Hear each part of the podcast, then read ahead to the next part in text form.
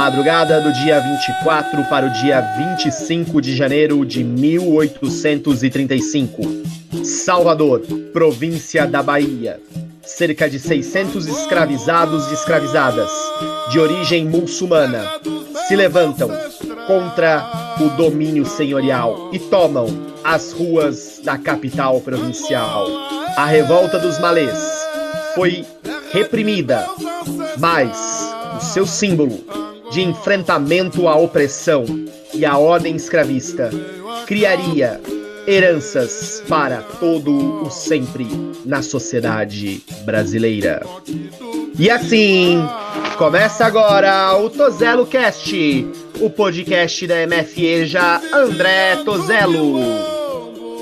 Toda semana eu, Ariane Braga, professor de História, estarei aqui recebendo convidados e convidadas para debater um tema relacionado ao que estamos estudando. E nesta semana vamos falar sobre a capoeira e as africanidades. Para isso, recebo a professora Lívia Páscoa, mestra em Educação Física e Sociedade pela Universidade Estadual de Campinas e recém-doutora também pela mesma universidade. Sua carreira acadêmica e sua prática são marcadas pela presença da capoeira. No mestrado, Lívia estudou o floreio e no doutorado buscou compreender as matrizes que formam a capoeira a partir de elementos culturais da África e do Caribe.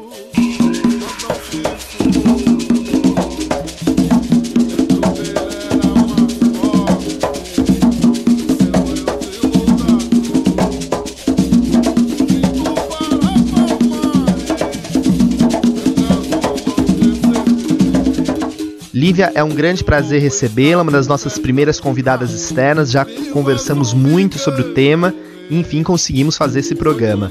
Seja muito bem-vinda ao Tozelo Cast. Obrigada, professora Ariane, por essa oportunidade. Estou muito feliz com o convite é, e de poder dividir com vocês um pouco da minha experiência e da minha pesquisa. E acho que para começar nosso bate-papo, é, é, é, interessante pensar um pouquinho como que a capoeira aparece na tua vida, tanto como prática como com pesquisa. Como que é essa tua relação com a capoeira?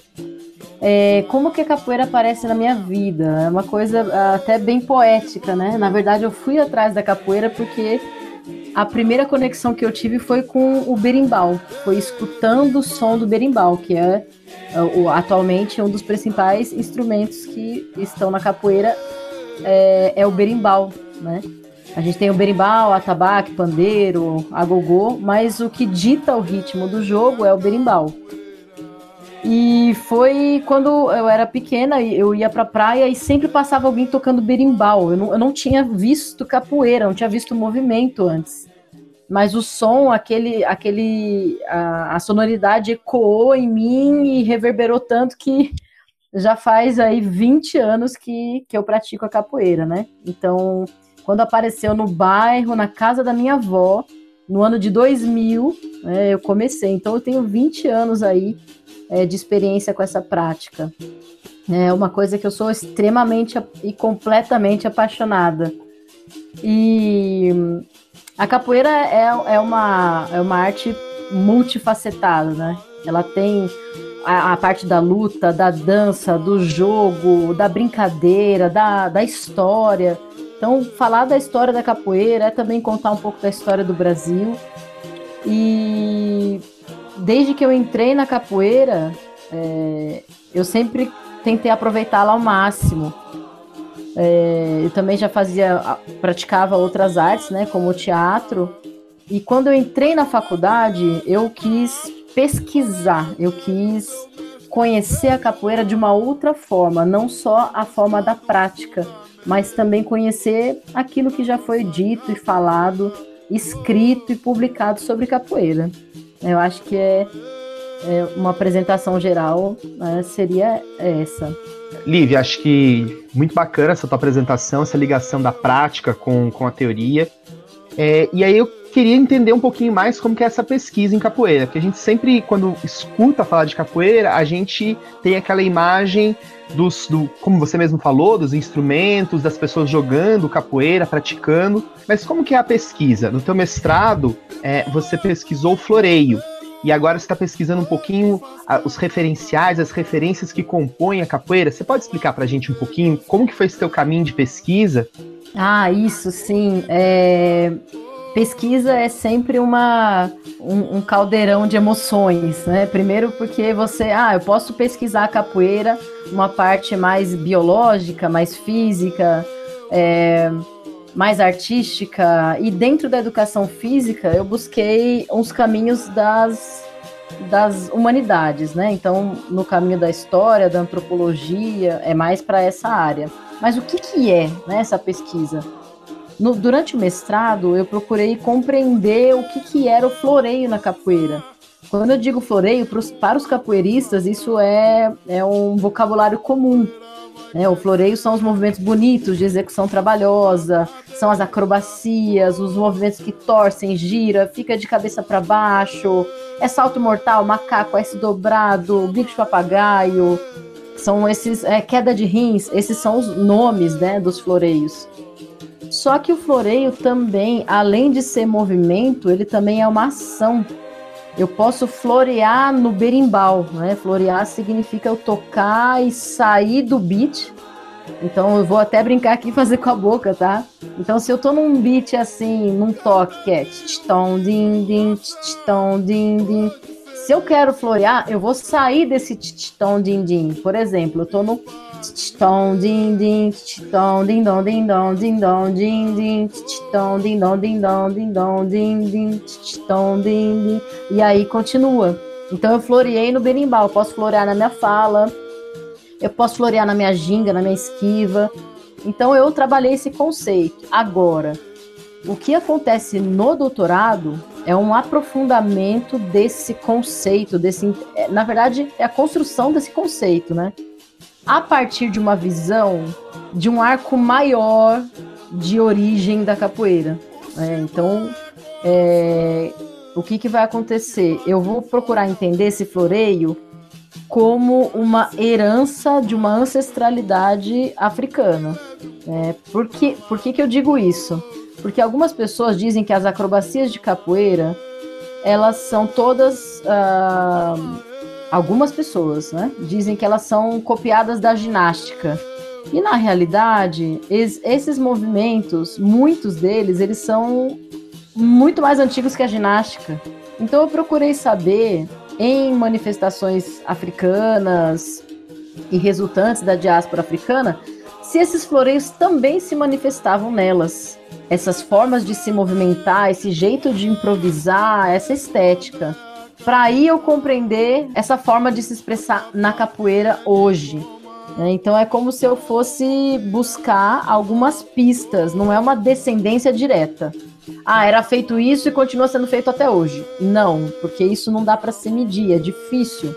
Essa diáspora africana que, que você cita é, é essa migração é, forçada, né, que, que aconteceu com os povos africanos, acho que em parte por conta da escravização, né, mas também depois as várias questões que vão levando essas, essas pessoas do século XIX a sair da África, né, fome, guerras, é, conquista, é isso que é a diáspora africana, esse movimento de sair da África, do continente africano e ir para outras partes do mundo. É, acho que é um pouquinho isso, né?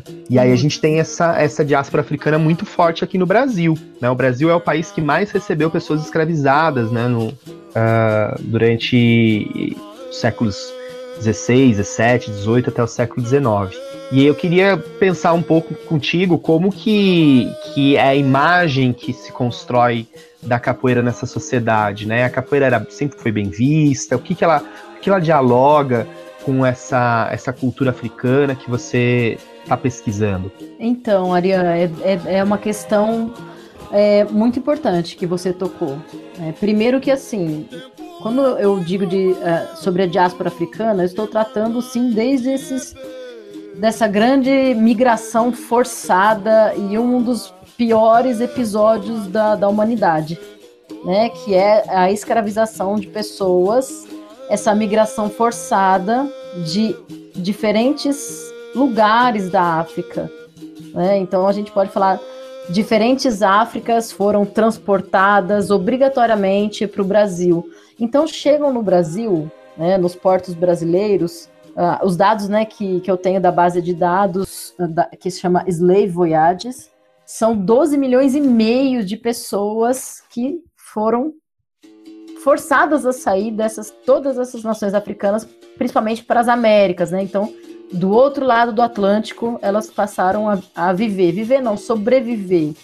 Essas nações africanas chegam é, no Brasil e têm que viver com diferentes desafios. E isso tem um começo e continuou, é, conforme você afirmou agora, século XIX também. Então aí são mais de 300 anos de, de escravidão. A gente, eu falo do Brasil principalmente, mas eu não vou entrar nos detalhes de outras nações, né? Nós vamos falar mais do Brasil aqui.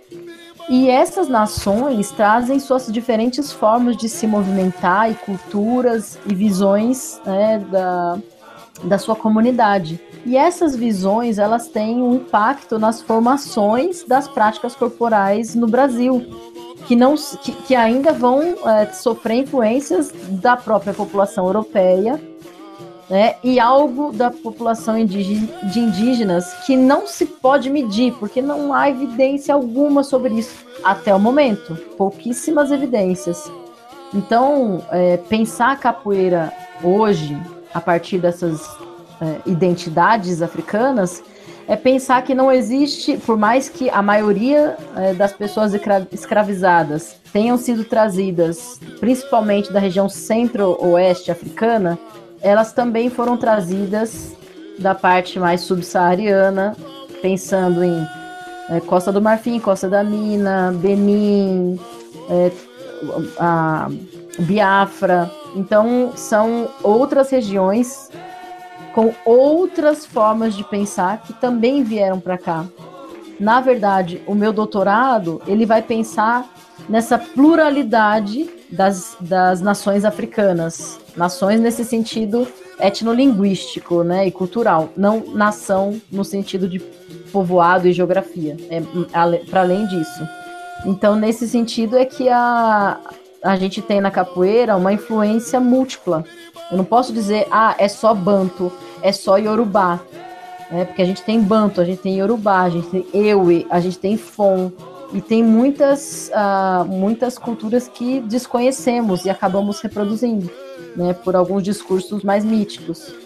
Acho que isso que você, que você falou das, das várias culturas africanas, né? Eu até coloquei no, no, no singular, depois eu, eu corrigi aqui na cabeça, mas são, são culturas é, é, muito, muito diversas, né? E acho que é perfeito você dizer isso, né? Que você tem várias referências, não é um, um, uma coisa que vem pronta, vai, vai sendo moldado, vai sendo feito, vai sendo ressignificado. O pessoal que está escutando pensar, né? Os, os lugares que você falou, são os lugares da costa do Atlântico. Quando a gente pensa no mapão lá da África, é aquela parte que se encaixaria no Brasil, né? Se, se fosse tudo junto, um grande quebra-cabeça. Mas a gente também tem, tem outras tantas é, etnias, outros tantos grupos populacionais. E é muito diferente da gente pensar, porque não são, como você mesmo disse, né, não são nações cercadas com território, né? Na verdade, são, são culturas, é, são, são várias as, as, as povoações que existem, né? Então, a gente pensa a África uma coisa só, não, não, funciona muito, né? Aí se pudesse contar pra gente, um, um, fiquei curioso, que tem algum exemplo dessas culturas africanas que você poderia dizer aí que está presente na capoeira, que na tua pesquisa você viu, até para a gente poder colocar imagens, o pessoal visualizar, você teria alguma, algum exemplo a contar para gente? Sim, sim. Uh, o mais forte que, que nós temos de presença na capoeira é, do sul de Angola. Eu, por que eu digo isso? Né? Eu vou falar a partir da, da minha base da pesquisa mesmo. Então, nós temos em, no sul de Angola uma manifestação que se chama Engolo, né, que é dança da zebra, é conhecida também como dança da zebra. Essa manifestação, ela tem, ela é extremamente semelhante à capoeira. Né? Ela também é praticada em forma de roda, ela tem acompanhamento rítmico, é, não tem nenhum instrumento, mas é palma e som de animal, zebra e sapo.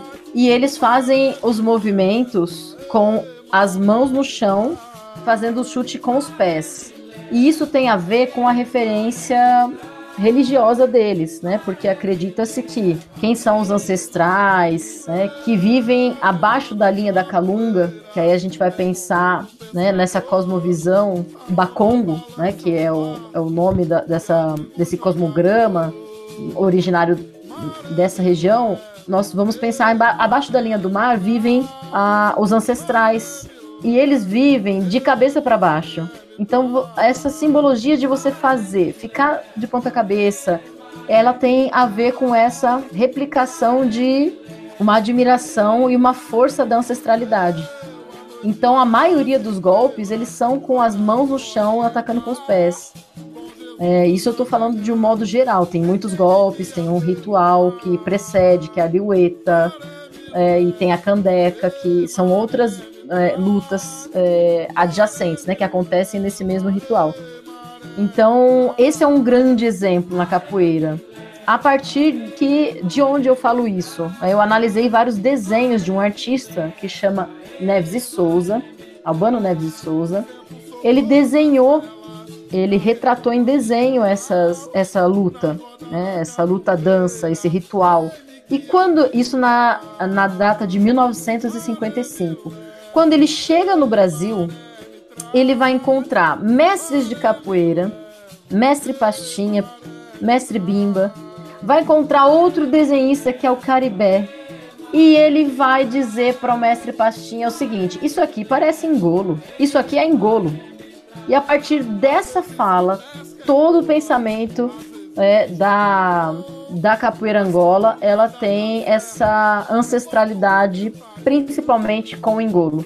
Né? E o que a minha tese vem dizer é, não é só o engolo. É o engolo sim, mas existem outras manifestações, como por exemplo, lá da Costa do Marfim existe uma dança que chama Dança dos Homens Pantera, que é uma dança acrobática existe uma disputa e vieram poucas embarcações né, com pessoas escravizadas dessa área. Mas vieram. E um diplomata brasileiro chamado Alberto da, da Costa e Silva, ele relatou que quando foi para a Costa do Marfim, viu uma dança de homens pantera e começou a dançar frevo, porque ele se sentiu no Brasil como se fosse um frevo, porque os movimentos são parecidos com frevo. É, e tanto o ritmo quanto os, uh, quanto os movimentos. Então, existe aí uma evidência de que pode ter influenciado o frevo e, por que não, a capoeira pernambucana. Nós temos, em relação à capoeira, nós temos três grandes polos de capoeira, de formação de, de capoeiristas. É, em Pernambuco, na Bahia e em Salvador. Esses são os três grandes polos mais assim evidentes, mais fortes, mais estudados. Então é, é essa, esse entendimento de floreio que eu tenho, é, que eu fiz uma interpretação do floreio, ele é um entendimento que vai ter um pé né, num lado do Atlântico, na, nas Áfricas, e um pé no outro lado do Atlântico, que é o Brasil. Então é um floreio, é uma forma de se movimentar que não é só herdada de cópia de movimento da ginástica, mas sim é uma forma de se movimentar que dialoga entre Brasil e África, na capoeira até hoje. É, então eu, falo, eu digo isso também porque é, eu estudei uma manifestação que a gente chama de prima da capoeira, que se chama Ládia. A Ládia ela acontece na Martinica, uma ilha da América Central. Lá a Ládia ela é muito parecida com a capoeira. A forma de se movimentar, é, e aí tem, aí tem instrumentos, tem um tambor que ele fica deitado no chão. O da capoeira ele to, é tocado em pé. O da, da ládia ele fica no chão. Então, é, são essas, é, essas pistas que, que eu já posso contar para vocês. Acho que é legal a gente perceber, primeiro, que acho que parece, né, para aqui na escola, um universo tão distante da pesquisa, né? Mas é, só para o pessoal entender, né? A gente faz uma, uma faculdade, aí termina a faculdade, faz o um mestrado, que normalmente vai ali dois anos, dois anos e meio, um doutorado que vai aos seus quatro, cinco anos. É um tempo muito grande que a gente se debruça sobre um tema, né? E aí tem que ter essa paixão mesmo que você traz nesse, nesse relato, porque é uma, é uma relação de, grande que você tem que ter com o seu, seu objeto de pesquisa, né? E, e eu acho fundamental.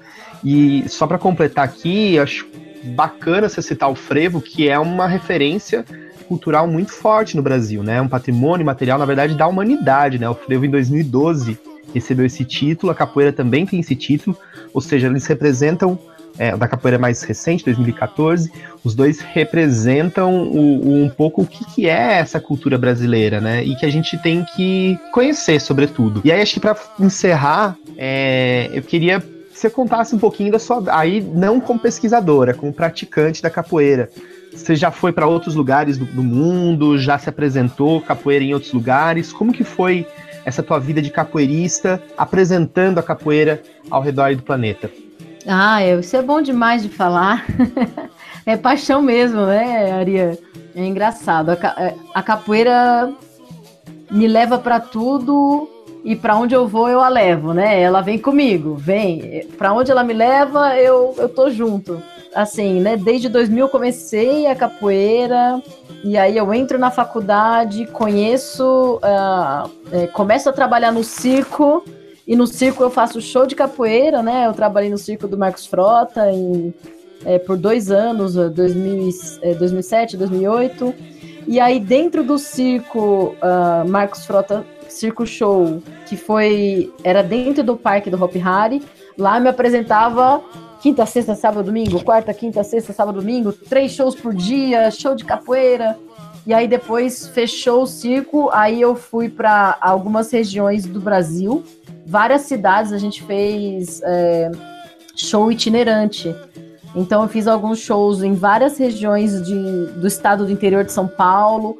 Aí nós fomos para Goiás, nós fomos para o Acre, eu conheci o Acre, então eu conheci alguns lugares que eu jamais pudesse imaginar. E o Acre é lindo, até o Boto eu vi.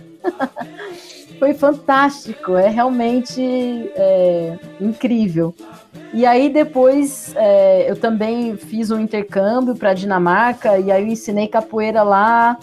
Depois eu voltei, defendi o mestrado no, no é, fui para alguns eventos de ginastrada, né, que é uma, um evento de ginástica mundial, é, que eu participei do grupo ginástico da Unicamp e também do LAPEG, são grupos de ginástica da, da Universidade Estadual de Campinas. E com esses grupos eu também pude é, me apresentar em, em diversos lugares. Eu, eu já conheci mais de 20 países por conta da capoeira. Né? Então eu fui. O, a última experiência que eu tive mais extensa foi em Londres, que eu fiquei seis meses estudando numa universidade e ao mesmo tempo levando um, um, projeto, ajudando, né, num projeto de capoeira na escola que eu pertenço, né, que é a Badá Capoeira. E também fiz shows uh, em, em outros lugares, como é, Finlândia. Eu nunca imaginei que eu fosse para Finlândia, para Estônia. Então, eu tenho uma paixão assim muito grande para onde eu vou é, eu criei um coletivo de artistas, né, que chama Caleidoscópio Brasil, até se as pessoas quiserem conhecer, é, que a gente foi para o Peru e fez a primeira roda de capoeira de uma cidade do interior do Peru que chama Chancay, que tem arte pré-colombina, pré-inca, desculpa. É, pré-colombina, muito bonita, muito, tem coisas lindas lá. É, e eu conheci, eu conheci muitas culturas também, então a capoeira, ela me ensina, me ensina acho que a mover-se como água, né? Como a gente tem essa movimentação de ginga, de floreio, e aí de deixar algumas coisas fluírem, apesar de às vezes eu ser uma pessoa muito né, metódica, mas a capoeira me ensina a, a negociar, né? A ginga é uma negociação. Você vai para lá, você vai para cá, e nessa ginga você consegue lidar com as adversidades, porque, claro, eu estou contando a parte linda, as dificuldades, os desafios, mas a capoeira faz você enxergar tudo de ponta cabeça, então fica mais leve. Você ficar de ponta cabeça é você fazer uma reverência aos, à ancestralidade, à sabedoria. Né? Então, porque o, o corpo é, é, sabedoria, né? O nosso corpo ele é um, um arquivo de, de conhecimentos. Então, a capoeira me ensina muito isso, porque ela faz de uma forma natural isso para mim. talvez porque já são 20 anos fazendo, né, Ariane? Então, eu conheci muitos lugares. Eu levo capoeira, já dei aula em muitos colégios, em escolas. Hoje eu dou aula na Escola Americana de Campinas para crianças que nunca viram capoeira porque são de outros países. Então, tem crianças de outros lugares que têm a oportunidade de conhecer a nossa cultura. Olha que bonito, as pessoas estrangeiras no Brasil querendo conhecer a nossa cultura. E eu fico muito feliz com isso. Né? E então, aonde, aonde eu vou, eu levo essa bandeira da capoeira, porque eu aprendi, aprendi e ainda aprendo. E também durante as minhas aulas, né, no ensino superior, eu também sempre levo a capoeira, né, porque ela tem muita coisa a ensinar. Né? Gosto muito de todos os esportes, lutas, ginásticas, jogos, mas às vezes as pessoas esquecem da nossa própria cultura, que tem muito a ensinar, né? Então é isso, eu sou apaixonada mesmo. Vamos agora para as dicas culturais.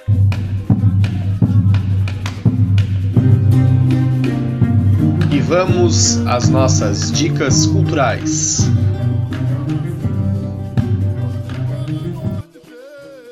Bom, algumas dicas culturais. É, agora que nós estamos em momento de pandemia, eu vou sugerir alguns filmes e é, outras, outros endereços aqui. Tem um filme do Mestre Bimba que se chama Capoeira Iluminada. É um vídeo documentário super interessante, é, que dá uma boa introdução sobre o que é a vida de um mestre, como a capoeira veio com essas transformações, já uma capoeira moderna, né, que a gente pode dizer é, do, do século XX, é, que são as grandes escolas, capoeira regional e capoeira Angola, né, do mestre Pastinha, são as duas grandes capoeiras modernas que a gente conhece hoje, porque elas foram se transformando. Então, essa, esse vídeo documentário Capoeira Iluminada é da capoeira regional. Tem um canal do YouTube de um grupo de estudos da Universidade Estadual de Feira de Santana, que é o GEPAC. Ele é muito interessante porque tem diversos mini documentários, filmes brasileiros que tem capoeira, e aí tem uma enquete: tem capoeira nesse vídeo? Não tem? Quem é o mestre? É muito bacana, é um trabalho é, é, muito interessante. E eu vou deixar aqui uh, o site do coletivo que eu pertenço, né, que eu, que eu coordeno, que se chama Caleidoscópio Brasil. Então é www.caleidoscopiobrasil.com.br. Né, a gente é, tem acesso também por Instagram e Facebook. Então tem alguns materiais, tem as oficinas que nós oferecemos, as pessoas podem conhecer um pouco do, desse trabalho que é, nós estamos desenvolvendo é, e aplicando. Tem fotos, galerias antigas do que é, de eventos passados posso deixar meu contato para se alguém precisar eh, alguma informação, ou pode entrar pelo contato do, do Caleidoscópio Brasil mesmo, né, que tem um e-mail livia.caleidoscopiobrasil.com.br, bem, bem fácil. A gente vai deixar tudo na, na descrição do episódio. Lívia, primeiro agradecer imensamente, ser a primeira convidada externa, nosso Tozelo Cash está crescendo. A gente sempre hum, coloca no final uma frase, um pensamento uh, que não seja simplesmente para animar as pessoas, mas tem a ver um pouquinho com a discussão que a gente que a gente traz. E eu sempre tento pegar algum autor, mas acho que tendo uma convidada que, que pesquisa capoeira, se pudesse deixar uma frase, um pensamento que, que você acha interessante para entender a capoeira, tá aberto aí o, o microfone. Essa é uma frase do mestre Canjiquinha, de 1989. Diferentemente, os capoeiristas, almas vibrantes em corpos orgulhosos, mesmo quando mutilados, andam de cabeça para baixo. Põem a cabeça no chão e parafusam-se nas coisas, conhecendo-as por dentro, e no giro vão dando ideias subterrâneas que servem de guias para a gente se transformar e encarar o mundo. Por exemplo, para se livrar do mal, use a malícia. E é usando as boas malícias que eu me despeço desse Tozelo Cash. Muito obrigado, Lívia. Nos vemos na próxima semana. Tchau! Tchau, tchau.